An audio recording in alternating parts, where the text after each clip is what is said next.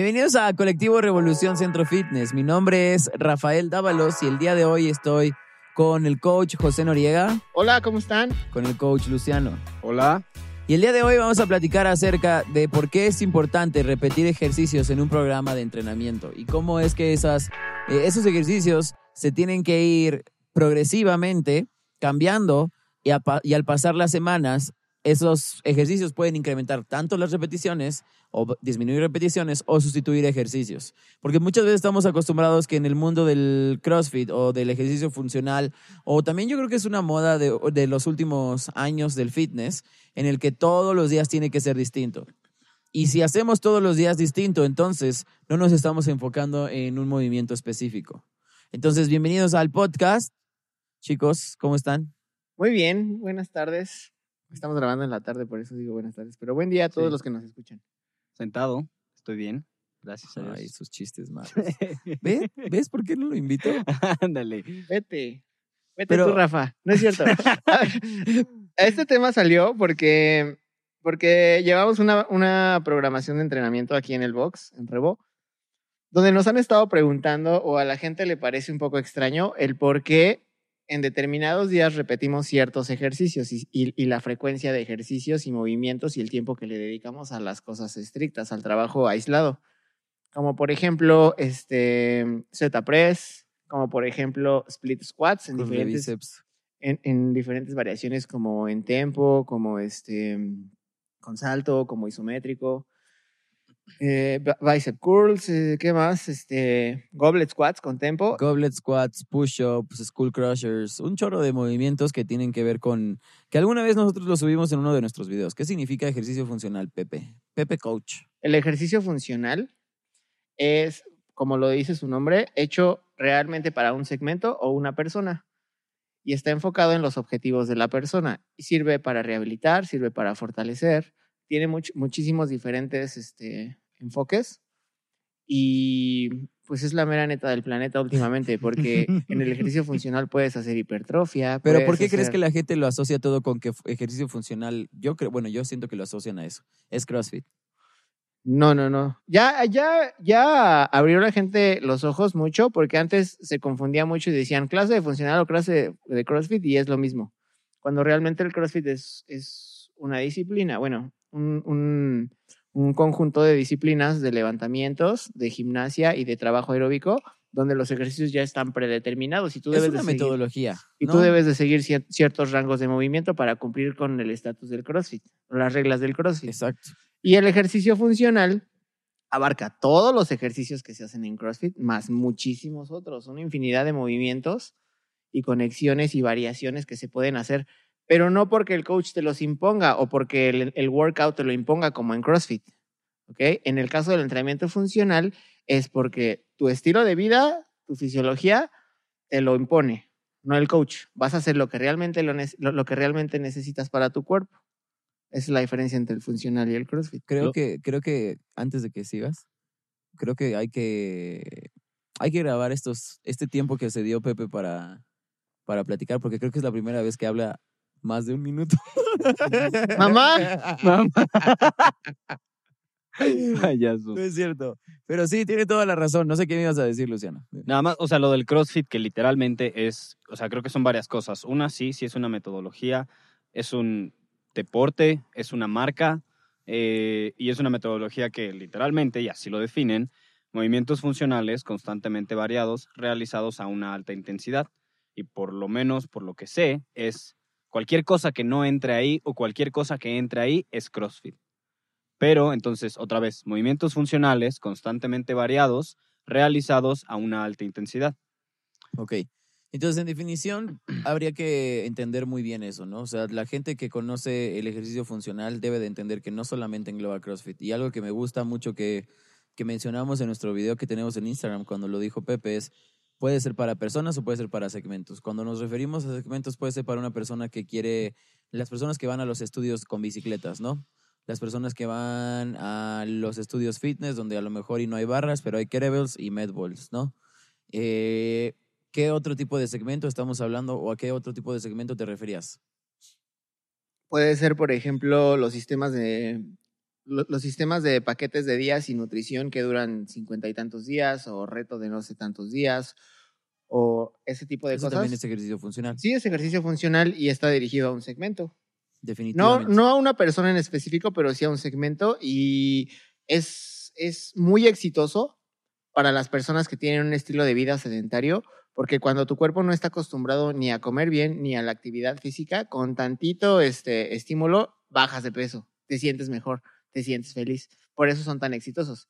Pero tiene un ciclo de vida muy corto ese, ese producto. Yo he trabajado en ese tipo de sistemas y he programado entrenamientos para ese tipo de sistemas y la gente está maravillada pero realmente las personas que sabemos que, las personas que estamos detrás de todo el entrenamiento, la programación, el health coach, porque se, se lleva un psicólogo del deporte de todo ese tipo de, de programas, sabemos que el resultado y la, y, y la solución no está en ese programa, está en cambiar tu estilo de vida. Entonces, sí es un programa de entrenamiento funcional, pero con un ciclo de vida muy corto. Y hay que hablar, y yo creo que también vale la pena, hay que hablar de ciclos, ¿no? O sea, el ciclo de un programa de esos eh, quizás se repite. ¿O por ¿no? qué el entrenamiento es cíclico? Exacto, pero se repite, o sea, se repite y entonces quizás después de esas cincuenta y tantos días o sesenta y tantos días, ah, terminas ese ciclo y no puedes, no deberías de volver a empezar ese ciclo. No. O, o por qué sí, ¿no? Al- Y a lo que vamos con esto es, ¿por qué el ejercicio, por qué, por qué las rutinas de entrenamiento se han vuelto tan, ok, hoy hacemos esto y mañana hacemos otro grupo muscular y mañana hacemos este otro grupo muscular?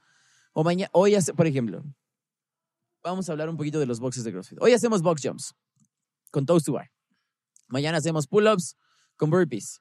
Mañana hacemos, y pasado mañana hacemos mm, ring rows con wall ball shots. Y la siguiente semana tendrían que volver a hacer esos tres tipos de entrenamiento. Algo que justo yo quería comentar, en casi cualquier deporte, eh, en especial en los, a- aquellos que, donde se incluyen cargas, eh, en levantamientos olímpicos, tú no puedes hacer, y Pepe probablemente pueda hablar mejor de esto, no puedes hacer, o sea, cualquier cosa, debe haber una planeación y debe haber una periodización. ¿Por qué? Porque es, o sea, una hay una especificidad en cuanto a ¿Qué es lo que estás entrenando? ¿Para qué? Para tener un mejor clean and jerk y un snatch, que literalmente son los dos movimientos que haces. Y eso nada más lo pongo como ejemplo porque en CrossFit, una, eh, son tantas cosas, o sea, de verdad son tantas cosas que tienes que abarcar que es, es nuevo el, el tratar de periodizar, el tratar de planear, el cómo estructuras un, a una persona o a un atleta que necesita ser bueno en gimnasia, que necesita ser bueno en levantamientos olímpicos, pero no solo en levantamientos olímpicos de una repetición, sino de dos, tres y varias veces y a cargas altas. O sea, son muchas cosas que tienes que hacer. Entonces, literal, jugarle al azar a mucha gente le puede servir en algún momento, pero, y esto es algo que he escuchado mucho, eh, en especial de, de OPEX, que, que fue de donde aprendí muchas cosas, casi todos los que llegan a un nivel alto, si no es que todos, llega un momento donde no tienen, o sea, no pueden seguir haciéndolo al azar. Y a lo que quiero llegar con todo esto es, se necesita una periodización. Si yo nada más pongo box jumps y ring muscle ups porque digo, pues vamos a variarle y pues ya hicimos muchos box jumps, al final del día son contracciones las que estás haciendo musculares. Y si tú sobrecargas cualquier, eh, o sea, digamos, cualquier contracción muscular o cualquier grupo muscular, llega un punto donde o la persona no va a mejorar o se puede lastimar o literalmente no le estás dando el estímulo que necesita para, a lo mejor en box jumps ya es muy bueno y a lo mejor es muy bueno al, en la extensión de cadera, pero dejaste de trabajar tanto eh, los ring dips y a lo mejor en sus ring muscle ups ya no es tan bueno y en vez de estar haciendo cinco como antes lo hacía porque trabajaste tanto en otra cosa, falló en la, en, en, en, en la parte de ring muscle ups. Y a lo que quiero llegar es, son muchas contracciones las que tienes que tomar en cuenta y al final del día tienes que aprender a periodizar y planear un entrenamiento. Al final del día lo que creo que también es muy importante es que como coaches y como clientes aprendamos a, a identificar por qué estamos poniendo el ejercicio que estamos poniendo, ¿no?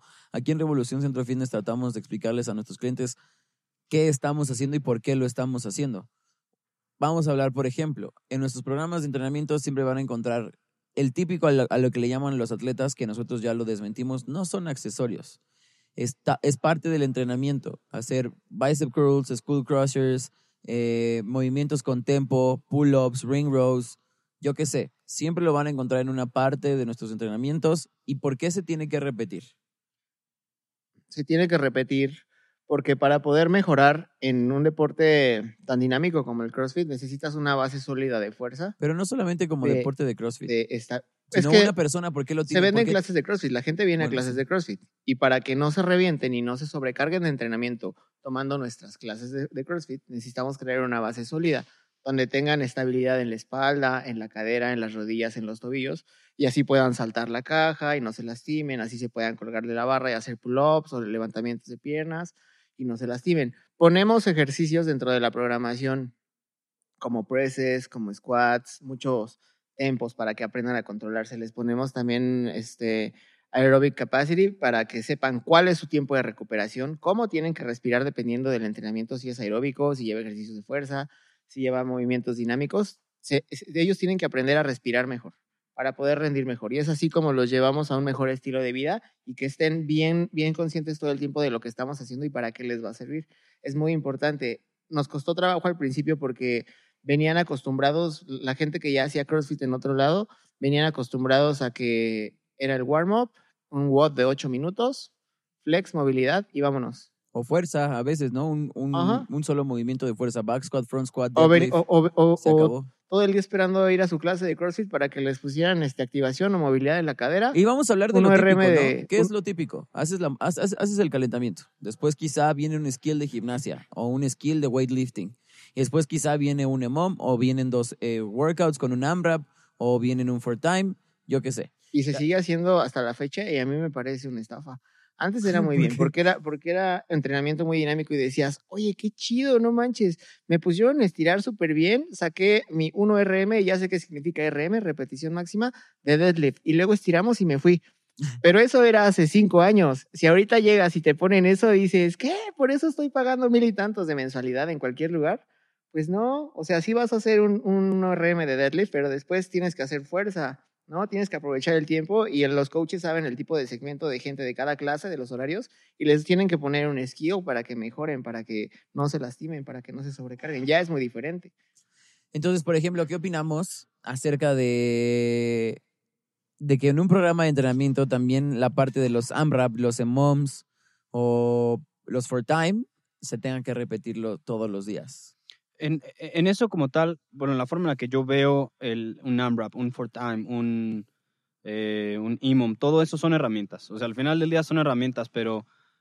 Y, digo, en, en una clase grupal la verdad es muy difícil porque al final del día como coach eh, tienes, tienes que pensar en algún avatar, por así decirlo. O sea, tienes que empezar como en una persona ideal o en un grupo de personas y la realidad aquellos que asisten a una clase grupal, y esto es ser 100% honesto, tienen que estar abiertos a que no va a ser específico. O sea, no va, no va a poder ser específico. Eso no quiere decir que no puedas mejorar, porque hay mucha gente que toda su vida toma clases grupales y mejora en aquello que busca. Pero si tú buscas algo muy, muy, muy específico, por ejemplo, si alguien llegara de artes marciales mixtas, que, que tuvimos un cliente que, que vino aquí, y aquellos que hacen artes marciales mixtas hacen contracciones muy dinámicas y ponen mucho estrés en sus hombros, en su cadera. Entonces, si llegan aquí al gimnasio y estamos haciendo puras contracciones dinámicas y se llegan a lastimar, y a lo mejor es alguien que quiere competir, se llega a lastimar haciendo algo que ni siquiera es su deporte, que viene aquí para mejorar en su deporte,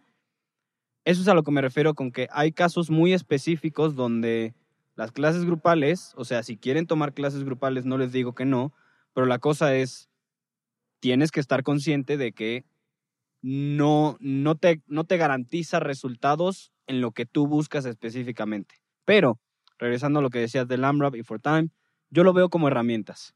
Y al final del día el ejercicio funcional, creo que funcional es una funcional biológicamente hablando, o sea, que son cosas que el humano hace, o sea, no podemos hacer una rotación de rodilla porque no se puede, pero sí podemos hacer flexión y extensión. Entonces, funcional en, eh, de manera biomecánica para el cuerpo humano, pero también funcional para la persona, porque puede ser hacer un, un tipo de burpee que se llama sprawl para alguien que hace artes marciales mixtas, puede ser más funcional que hacer un burpee normal.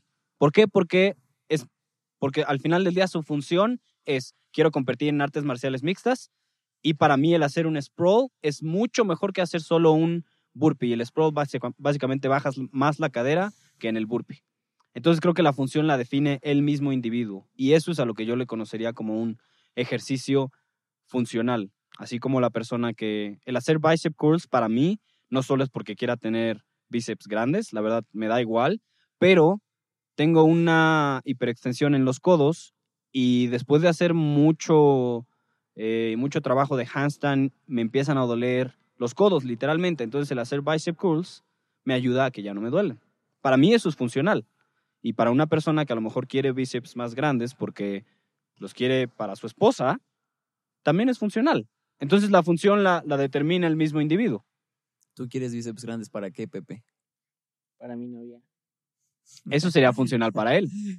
Y tiene toda la, tienen toda la razón ambos. Lo que creo que también es importante que intentamos o que, o que entiendan los clientes es, se tiene que repetir, no es como literal como lo que nos enseñaban en la escuela, es planas, hay que hacer planas, ¿no? Y las planas lo único que van a hacer es mejorar la caligrafía que tienes en tu empuñadura Ay, para poder ejemplo. mejorarlo. Y no, es, y, no, y no es secreto. O sea, la única forma en la que mejores tu caligrafía es repitiendo y repitiendo y repitiendo y repitiendo y repitiendo.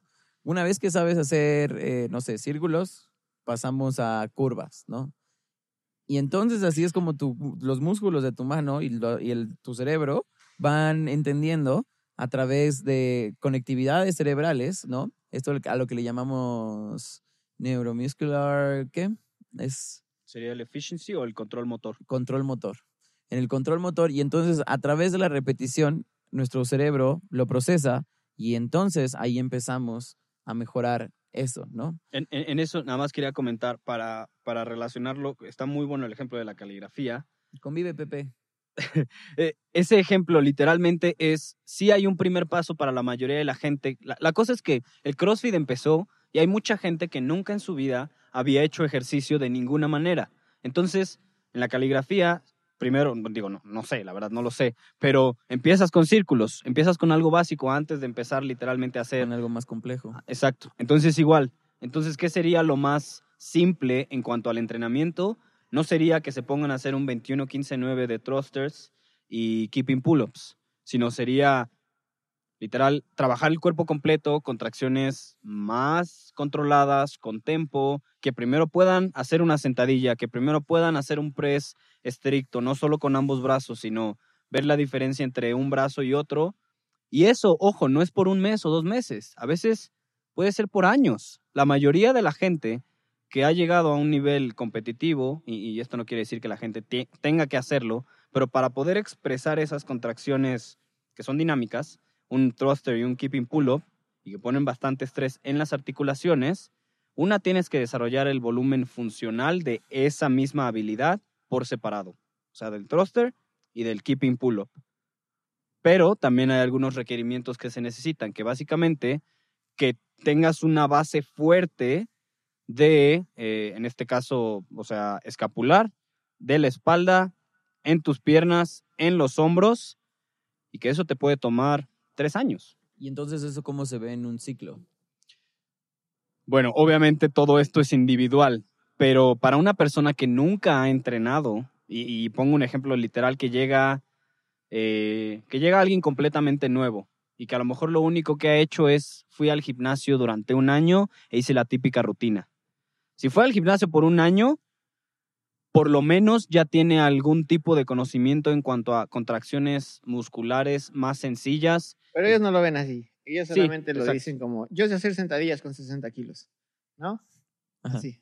No, no, No, está puedes bien. llegar, luego, no puedes llegar como un coach y decirle, "¿Cuánto- ¿qué tipo de contracciones dinámicas haces? ¿Y con No. qué frecuencia? Eh, eh, eh, Eso no es algo que le, que le- que le hablas a los clientes como tal, pero es para que lo sepan. O sea, al Sí, final claro. del día Sí. es para que el cliente lo sepa. Si un cliente viene de hacer este CrossFit o viene de hacer este gimnasio, es muy válido que tenga todo ese conocimiento porque al final del día no, apo- aporta para que podamos hacer un programa de entrenamiento. Pero a lo que me refería con el ciclo y lo que estamos hablando de las clases grupales y por qué el, impa- el impacto que tuvo el CrossFit, yo creo, en cuanto al entrenamiento funcional es que tenía esta multivariedad, ¿no? A través del tiempo nos dimos cuenta que había gente que quería bajar de peso, que eso es muy genérico, ¿no? Había gente que quería ponerse más mamer, que eso es muy genérico. Había gente que quería llegar solo a hacer su primer pull-up, llegar a hacer este, eh, un bar muscle up o un clean muy pesado, esas cosas empiezan a ser más específicas, pero lo que dice Luciano es cierto, o sea, creo que el cliente tendría, porque yo me acuerdo cuando tenía, cuando trabajaba eh, en otro gimnasio, el cliente tenía que estar cachando todas las semanas cuándo iba a haber una clase específico de eso. Y a veces no tenía tiempo. A veces el horario en el que estaba no, no, le, no, le, no le quedaba. ¿Qué es lo que importa en una, en una periodización o en un programa de entrenamiento? ¿Por qué tiene que ser repetitivo? ¿Y por qué va ligado a, a, esta parte de que los clientes deberían de pensar un poquito más al momento de meterse a un gimnasio? Es que sea completo, ¿no? Si estamos hablando del entrenamiento grupal, es que sea com completo, que tenga eh, grupo muscular upper, lower, bueno, uh, tronco superior, tronco inferior Core. y core, ¿no? Que te expliquen por qué estás haciendo ese método de entrenamiento. Quizá también como responsabilidad del cliente sería, no sé, si estoy, supongamos, está, estoy a, una a la segunda semana de septiembre y preguntar, creo, no creo que lo vayan a hacer. Preguntar, ¿en qué ciclo del programa van? No, No, no lo van a hacer. No lo van a hacer. A mí ¿no? se me han preguntado. ¿Sí? Sí. Ok, ¿y qué contestas? Pues en qué ciclo vamos y por qué y qué sigue. ¿ok? Entonces, ese es el nivel de expertise que quizá debería de tener un cliente para poder diferenciar entre por qué esta clase grupal me gusta más y por qué esta clase grupal me gusta menos, ¿no? Cuando programamos el entrenamiento, lo que buscamos es, y a veces es bien difícil, no sé si, no, bueno, no sé si los clientes lo han notado, pero a veces es bien difícil. Yo no creo que tenga que ser tan variado a veces, solamente hay que cambiar uno, dos o tres ejercicios, ajustarlos y repetirlos. Y repetirlos tiempos de dominio. Es que puedes repetir muchas cosas. Puedes repetir los tiempos de dominio, puedes repetir las contracciones, puedes repetir incluso el mismo entrenamiento, pero tiene que tener un propósito muy claro. ¿Qué, Pepe? Estoy, estoy de acuerdo contigo, pero Cuando dices repetirlos, creo que, y, y es que está esta idea en cuanto a CrossFit de, hay otra vez lo mismo, o otra, vamos a hacer lo Exacto, mismo. Exacto. pero Y- también es bueno, es que a ver, y eso es necesario. Parte de todo. O sea, repetirlos no está mal. O sea, ca- ca- vamos para el, vamos a poner el ejemplo. Somos crossfiteros. Hablamos del Open. El Open tiene uno o dos workouts que se repiten. ¿Por qué creen que se repiten? Porque quieren ver la, la mejora comparada con el año pasado. Así de sencillo. No significa que lo hiciste en enero del 2019 y lo tengas que hacer en- en- hasta enero del 2020 quieres ser mejor en eso, lo tienes que hacer. Si no, la gente que corre a- a- maratones, este, esas cosas, pues entonces nada más que corra una vez en la vida y que vuelva a correr después de 10 años, ¿no? O Sí, que no corra nunca y que solo se inscriban. Bueno, quizá hay locos que solo se inscriben y pagan y van a correr, nunca entrenan, ¿no? Pero al menos en el entrenamiento, lo que, lo que, lo que vale mucho la pena que la gente piense y que salga de, su, de esa zona en ¿por qué tengo que repetir las cosas? ¿Por qué, por, qué, ¿Por qué tengo que llegar y pensar, ay, otra vez esto? Esas dos cosas son las que yo quisiera disipar en este momento con ustedes. Como tal, o sea, en, en lo que hablabas del maratón o del Open, eso es porque son test. O sea, literalmente son pruebas que al final del día, como dices, quieres ver si mejoraste en esa prueba o no. Entonces se tiene que repetir. Y la única forma de ver si mejoraste o no es lo vuelves a hacer y ves tu score.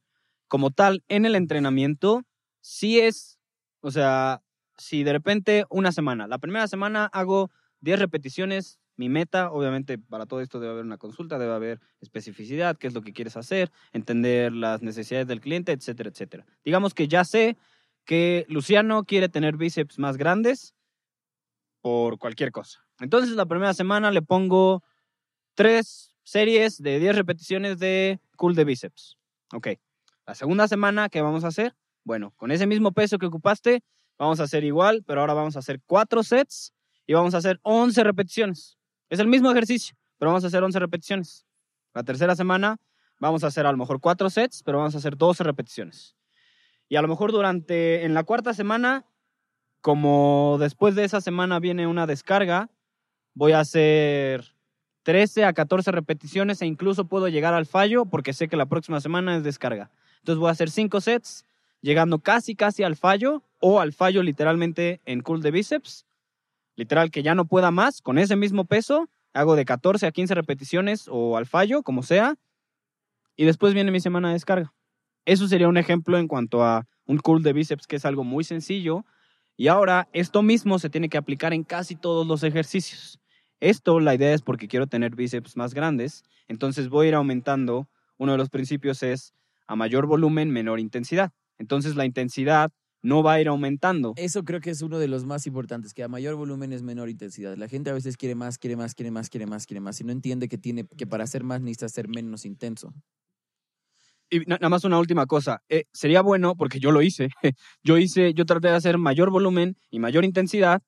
Y durante seis semanas me fue muy bien. Y en la séptima semana ya no podía con mi vida. Entonces, para aquellas personas que lo estén intentando, que lo quieran hacer, na- simplemente mi recomendación sería, obviamente no.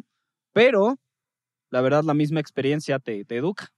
te educa literalmente a que mi cuerpo ya no pudo mantener tanto Pero es bien difícil. Pero no siempre ser- te tienes que aprender, no siempre tienes que aprender a base de la, de la experiencia en, en- en este tipo de cosas o a base de un aprendizaje que te haya, que te haya marcado. Si tienes un buen coach, se lo va a transmitir. Y ¿no? además, y además de eso, ¿no, Pepe? O sea, por ejemplo, hablamos, hablamos de que mayor volumen, menor intensidad. Cuando estamos hablando, ¿por qué, no, por qué, por qué los, nuestros clientes promedio no, no piensan en eso? O sea, cuando estamos, cuando ponemos, por ejemplo, un AMRAP de 20 minutos, ¿no? Está, hay- hay mayor volumen, ¿estás de acuerdo que en 20 minutos va a haber un mayor volumen de, de repeticiones? La intensidad no puede ser la misma que en Sí, un no. AMRAP de 5 minutos. ¿Sí me explicó?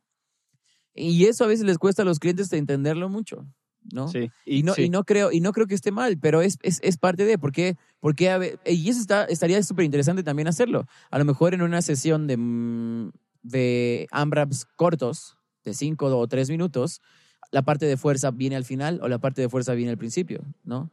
Y explicarles por qué la parte de fuerza va a ser más tardada comparado con la parte de, de los AMRAPs, ¿no? Y que en los AMRAPs, porque a veces también, por ejemplo, a mí me da curiosidad a muchas veces cuando ponemos AMRAPs cortos y descansos largos, ¿por qué descansamos tanto? ¿Por qué no hacemos mientras abdomen? ¿Por qué no no sé qué? ¿Cuál sería la respuesta adecuada, Pepe? Te voy a decir, te expliqué al inicio de la clase que en este pequeño AMRAP íbamos a medir tu capacidad aeróbica. Entonces, si ya lo acabamos y tú dices que por qué estás descansando tanto, es porque no te esforzaste para lograr una buena capacidad aeróbica o un buen VO2. Exacto. Tienes que escucharme para la próxima porque yo estoy aquí. Y así les digo, yo no estoy aquí para ponerte el cronómetro ni para ponerte el ejemplo de los ejercicios. Yo estoy aquí para que me utilices y si tienes preguntas yo te las voy a resolver. Entonces hazme caso porque el día de hoy tocó capacidad aeróbica y mañana va a tocar fuerza.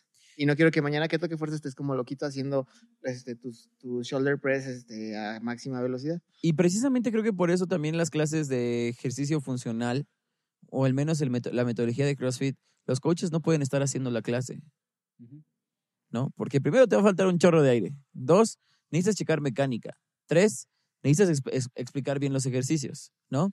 Y cuatro, creo que ninguno de nosotros es como... va- Vamos a compararnos con algún coach que dé clases en bici y que va gritando, y vamos, y cambiamos la velocidad, no sé.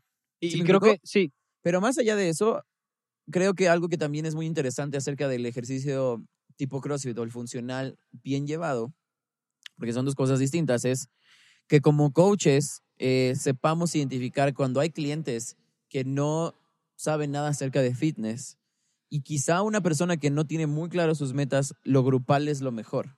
Hasta que descubra, porque una persona muchas veces es, que no tengo metas específicas, no, te preocupes, entra a las clases, ve cómo te sientes y quizá después de un mes me vas a decir, ya sé qué quiero, ¿no?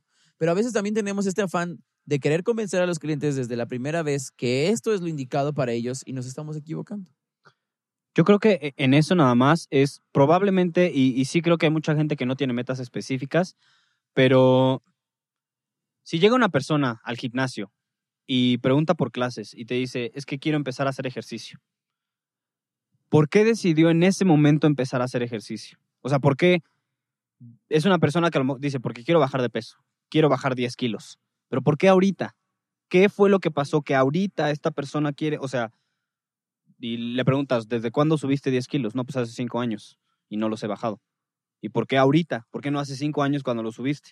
¿Por qué te tomó 5 años? Pero un coach o una persona no puede saber eso si no tienes una plática con, este, con, con el cliente, ¿no?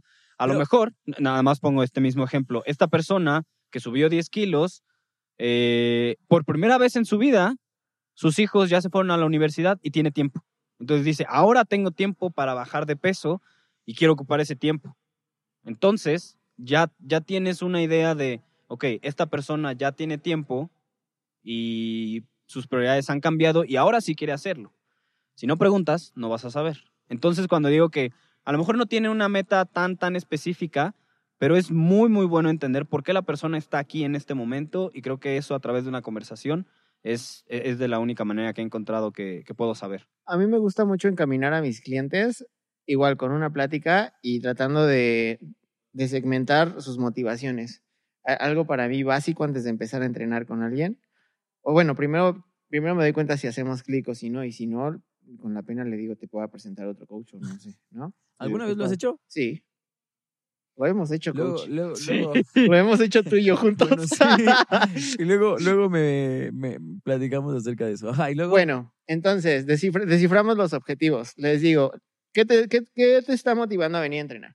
Ah, es que mis cuates, y se va- y, ¿sabes qué? Me, esto sí no me gusta, pero los tengo que entender y les tengo que explicar. Voy a ir a una boda. Y así, ¿y cuántos días faltan? 15. Deja de que cuántos días falten. ¿Cómo te va a motivar ponerte un vestido, ponerte un traje, ¿no? Que te quede bien. Eso no es una motivación, eso es algo pasajero, ¿no? La motivación tiene que ser intrínseca, te, debe de nacer del fondo y debe ser algo que te mantenga Motivado. firme, firme y determinado. ¿no? Si tú te motivas por alguien que viste en la tele, si tú te motivas por un amigo o por una apuesta, eso va- no te va a durar nada. Y, y creo que eso, o sea, eso que dice Pepe, no, no creo que sea algo malo, porque en algún momento creo que todos empezamos así, por lo menos yo sé que así empezó, pero si se queda en esa motivación, no te va a durar a largo plazo. Es que debes de sacarle lo que en realidad lo, está haciendo dar ese paso y tomar esa decisión. O sea, algo que lo mantenga No, y, y además de eso, ¿no? O sea, tiene la motivación y tiene, tiene quizá una razón pequeña por la cual lo quiere hacer. Pero yo no demeritaría el hecho de que quiera empezar a hacer ejercicio porque se quiere, porque quiere caber en Sí, ese no, vestido. sí, exacto. Yo No, tampoco. Ese es el gancho. No, no es no de sea lo meditar, único. no es de meditar, pero es que yo sé que si trabajamos sobre ese objetivo va a durarme un mes, mes y medio. Tienes razón, pero, pero la intención es empezar a transformarlo con, una, con buenas prácticas de coacheo y con un buen, buen programa de entrenamiento para que él entienda, ¿no? Por ejemplo, nosotros en las clases grupales nos enfrentamos mucho a esos retos. Llega, llega gente que nunca ha hecho ejercicio o llega gente que apenas si se mueve y es bien complicado explicarle la clase. Pero también es bien compli- eh, complicado decirle, es que tú necesitas un individualizado, ¿no? Y entonces te va a decir, no, pero es que no, ¿me explicó?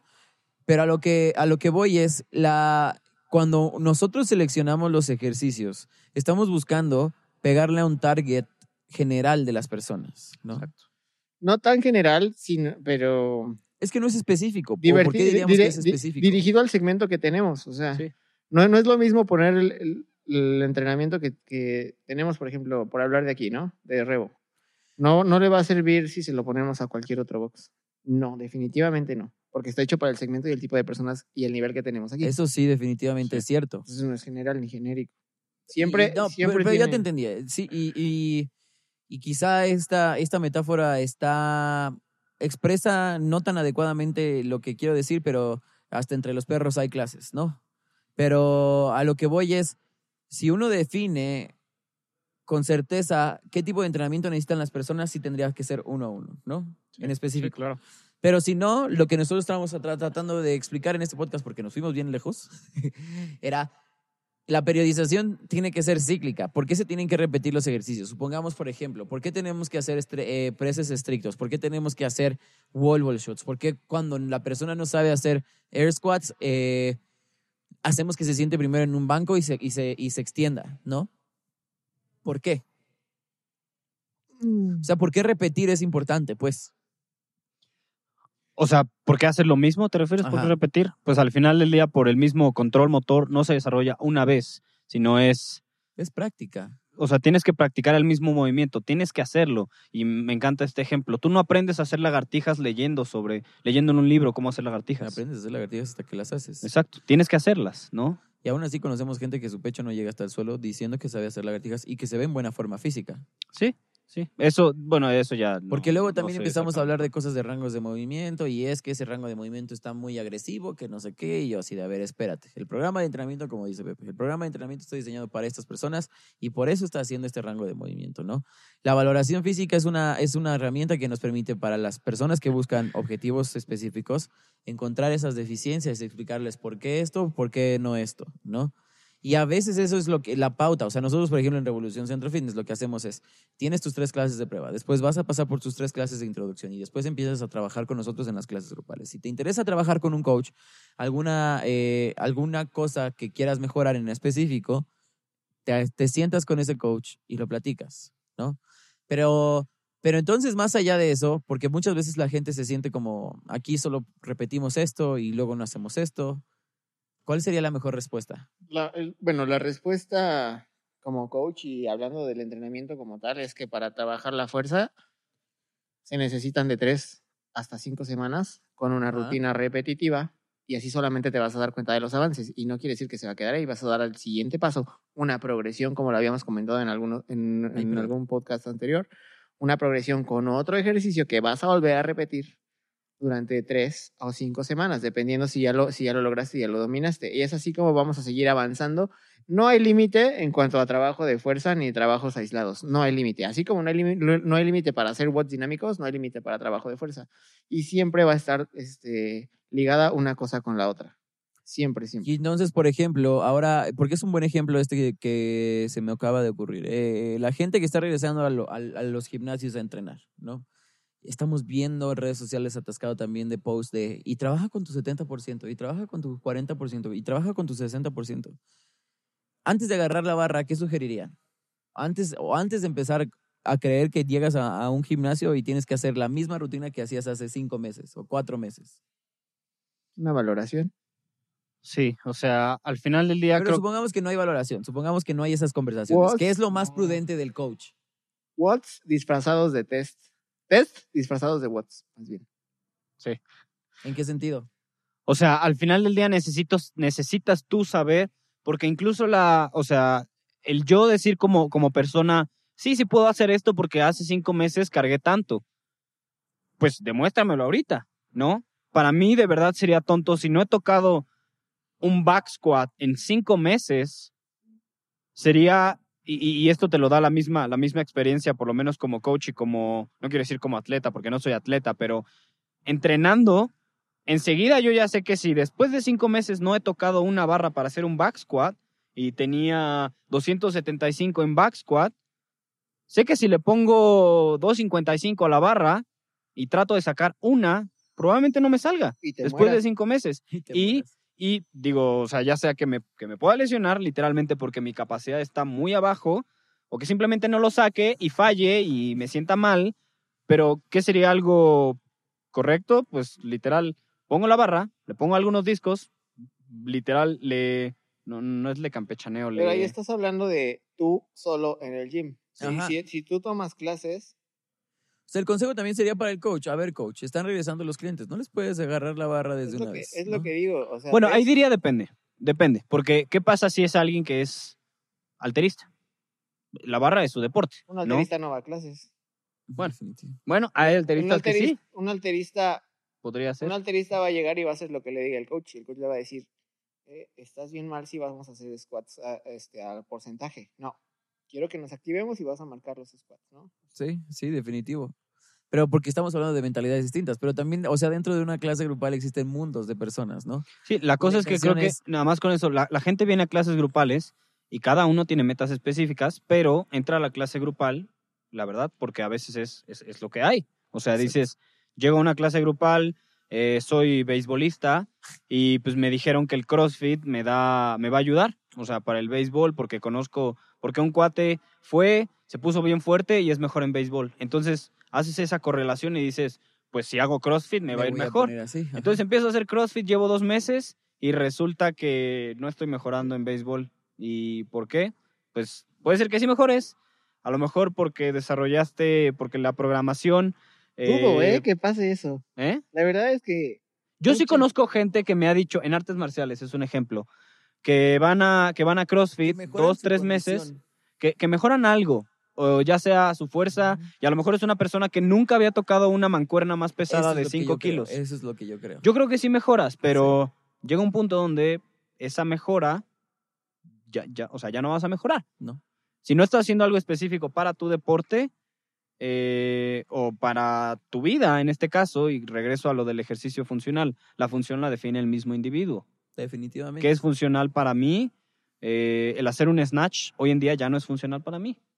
Antes sí lo era, porque quería ser mejor en snatch. Ahorita, la verdad, pues ya A no. mí tampoco, pero Un me gusta poco, hacer snatch. Me porque gusta doy hacer clases. Y porque quiero enseñarle a la gente la buena Exacto. técnica. Entonces sí lo es, y lo sigo haciendo, pero no tener un RM de 225. Exacto, justamente eso. Y creo que, creo que algo que es también muy importante que los clientes conozcan es, no porque se repitan los ejercicios significa que en algún punto no vayan a cambiar, ¿no? Estábamos hablando de que podríamos hacer front squats y qué tal que lo cambiamos por un goblet squat, qué tal, qué tal que tú mismo sé consciente de que estás cargando hoy 35 libras y llevas dos semanas cargando 35 libras, ¿por qué no intentas cargar 40 libras? Porque existen muchos paradigmas en- dentro del, del fitness, ¿no? El coach nos dijo que tenemos que hacer kettlebell swings con 25 libras y 35 libras.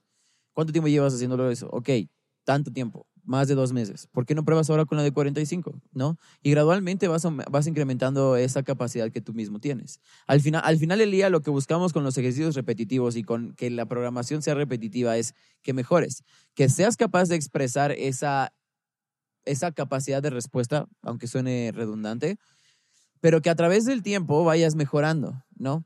Y al final del día, hay miles de ejercicios que te van a ayudar a mejorar, tanto con eh, peso corporal, con mancuernas, con kettlebells, incluso la misma barra se puede sustituir con mancuernas y al revés. Hay ejercicios que sí no se pueden sustituir de barra con mancuernas, pero los movimientos sí. Y los movimientos a lo mejor no son igual en el rango de movimiento, pero son parecidos. ¿Sí? Entonces, al final del día, lo que creo que vale mucho la pena, y eso es ya como la pregunta final para ustedes, es ¿qué debería de ser más importante para los clientes? ¿Que los ejercicios sean ultra variados o que los ejercicios empiecen a dar resultados? Ah, yo quería hablar de eso desde hace rato, pero no se callan. Ah, pues órale. Yo creo que es muy importante y fundamental que, que lo que les pongas sean, sea funcional para ellos. No hablando de entrenamiento funcional, que sea funcional. La clase de CrossFit que van a tomar, que les sea funcional. Lo de fuerza, que les sea funcional. Sabemos que para todo el mundo, mucha gente viene a clases porque les parece más dinámico y más divertido y no quieren estar en un gimnasio. Entonces vienen y les ponemos ejercicios de gimnasio. Entonces, yo creo que parte de ser coach es tener la habilidad de hacérselos divertido de hacérselos divertidos o, o dinámico con una explicación que en realidad los convenza del por qué están ahí y que estén disfrutando su Sí, clase, creo eso. haciendo un WOD que después de que ya estén todos aburridos de hacer puro curl de bíceps y Romanian deadlift, durante 20, 25 minutos hacerles un WOD que, que los haga que los haga disfrutar y aprovechar reten, su ajá. clase. O sea, también es parte de, no, no es tan estricto de que, ah, puro este, bench press y ya, no me importa, estiren, ya váyanse, nos vemos mañana. No, tienes que hacerse lo dinámico y que lo disfruten y que valga su, y que valga su dinero Sí, también, definitivamente. ¿no? Sí. Entonces, si tiene que ser funcional o tiene que ser dinámico, se deben hacer las dos cosas y es por eso que, que debes encontrar un buen lugar donde te sientas feliz y donde tengas esas dos cosas. Sí. no, al final del día sí, y es, o sea, esto es muy cierto. Creo que a veces, por lo menos desde mi perspectiva como coach, a veces al final es, o sea, tenemos que pensar que literalmente la gente a veces viene a entrenar, o mucha gente viene a entrenar, porque de verdad disfruta mucho el entrenamiento Exacto. y es una de las mejores partes de su día. Y, y el mismo, o sea, el hecho de que sea algo repetitivo, o bueno, no me encanta la palabra, pues sí, o sea, repetitivo, pero que tengas que hacer el mismo ejercicio, eso no quiere decir que no puedas progresar de una manera que sea divertido y depende cómo definas divertido, porque alguien que, o sea, a lo mejor para una persona divertido es literal hacer intenso cinco días a la semana y eso pues como coach sabes que no se puede. Pero si a lo mejor a esta persona le gusta sudar, le gusta sudar y sentir que sus músculos están, Se están hinchando. Eso, entonces te da una idea de, ah, ok, pues vamos a ponerle a esta persona a sudar en algún momento, como lo que hicimos el día, creo que fue el día de ayer, durante 40 minutos, un, un entrenamiento donde estén trabajando contracciones musculares, pero a la vez que se sigan moviendo constantemente, Sí, constantemente, en un ambiente aeróbico. Entonces, sí, concuerdo con Pepe que hay que hacerlo también.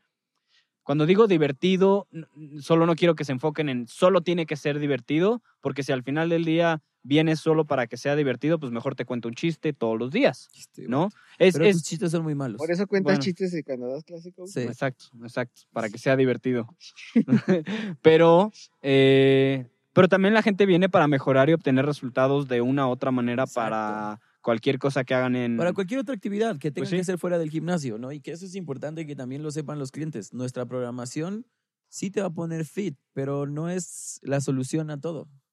Falta la parte de la nutrición, falta la parte de los hábitos. Todos los entrenamientos que están allá afuera dan resultados, sí, sí los dan. Buenos y malos, pero dan resultados. Bueno, tienes razón. sí. pero no, pero no son la mina de oro para, para darte el cuerpo que quieres. Al final del día, creo que sí, como clientes, tenemos que vivir más la experiencia de quién está ahí adentro. Hablamos más de un despertar. El, Sí. el fit está en un, en, un, en un boom desde hace un par de años, donde desde el trabajo del coach ya es este, bien valorado, bien remunerado, donde la gente es más consciente y ya no solamente se convence con pagar e ir y tomar la clase, ya deben de saber, estar informados si se convencen o no, si es lo mejor. Sí, claro.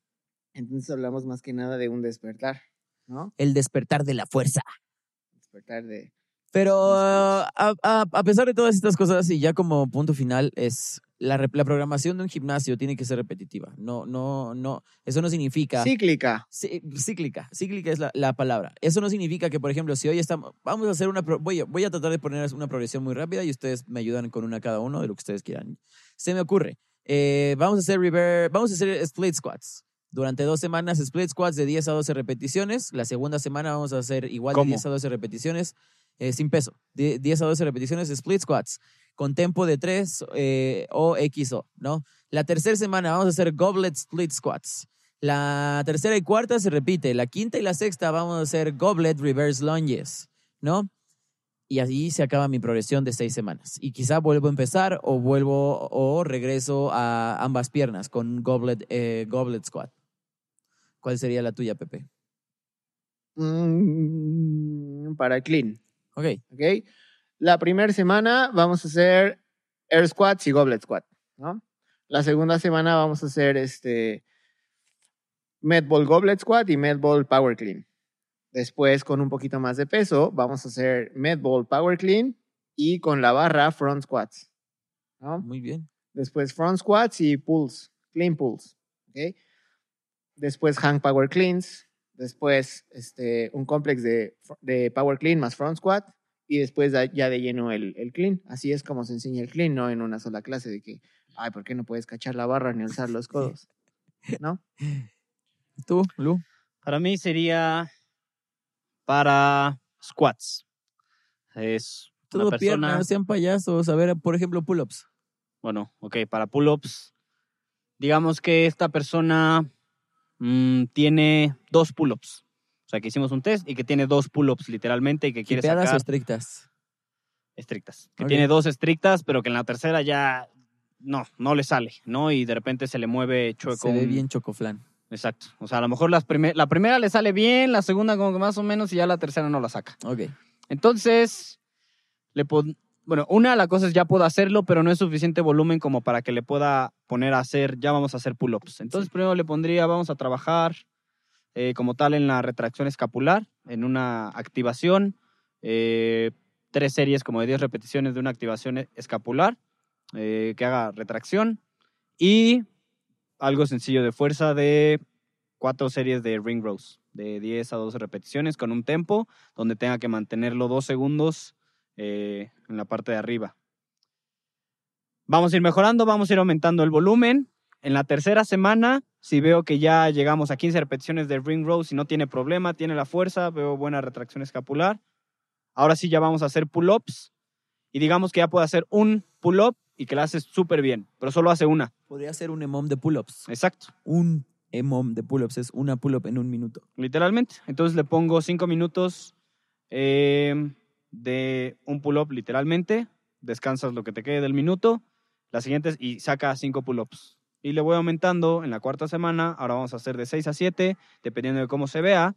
Y llega un punto donde ya puede hacer dos pull-ups y las hace perfectas.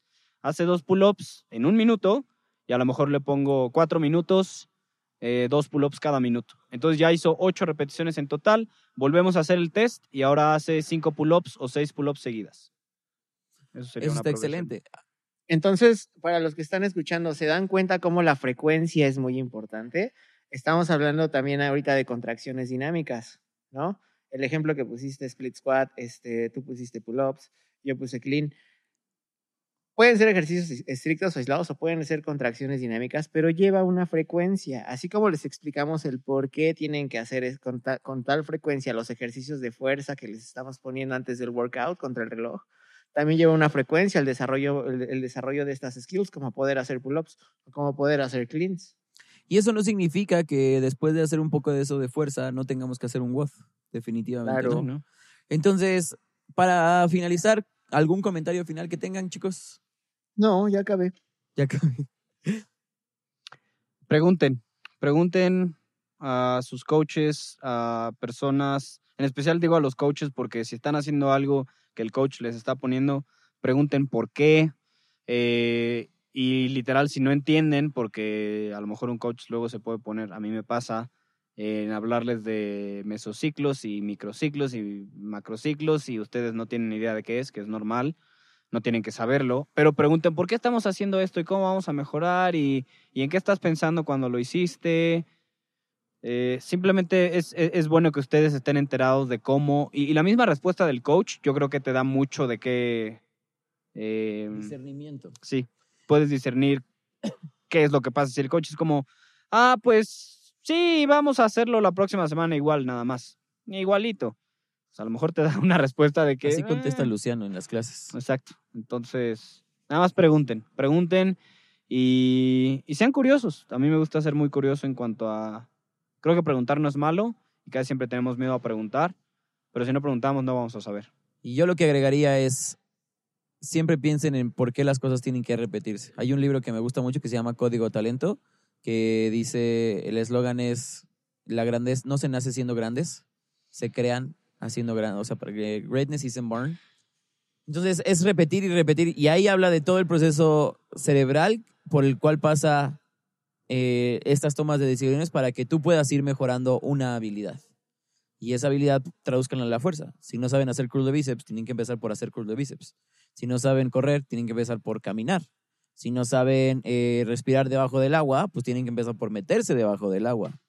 Y no se puede respirar debajo del agua, coach. Ah, sí, tienes razón. Estoy, un poco dormido. Hay estudios que demuestran que personas que viven debajo del agua.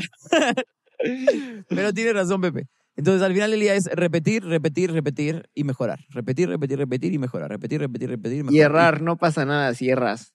Y cuando tengas la habilidad necesaria, transfieres ese movimiento. Porque creo que ah, esto sí me, me, ha encantado. Llevamos que más un, un mes abiertos y nadie nos ha pedido hacer snatches. Nadie se ha muerto por no hacer snatches. Nadie se ha muerto por no hacer toast to bar. Nadie se ha muerto por no hacer eh, keeping handstand push-ups. Y seguimos vivos. Y si no saben, pregunten y aquí estamos para ayudarles y para servirles. Excelente. trabajo. Cool. Nos vemos el próximo lunes en punto de no sé qué hora sale el podcast, pero no se olviden, ¿cuáles son las redes sociales del coach Pepe? Me llamo Coach Noriega, coach-noriega en Instagram. Yo soy coach-luciano Kais en Instagram. Excelente. Yo estoy en Instagram como Rafael de-coach.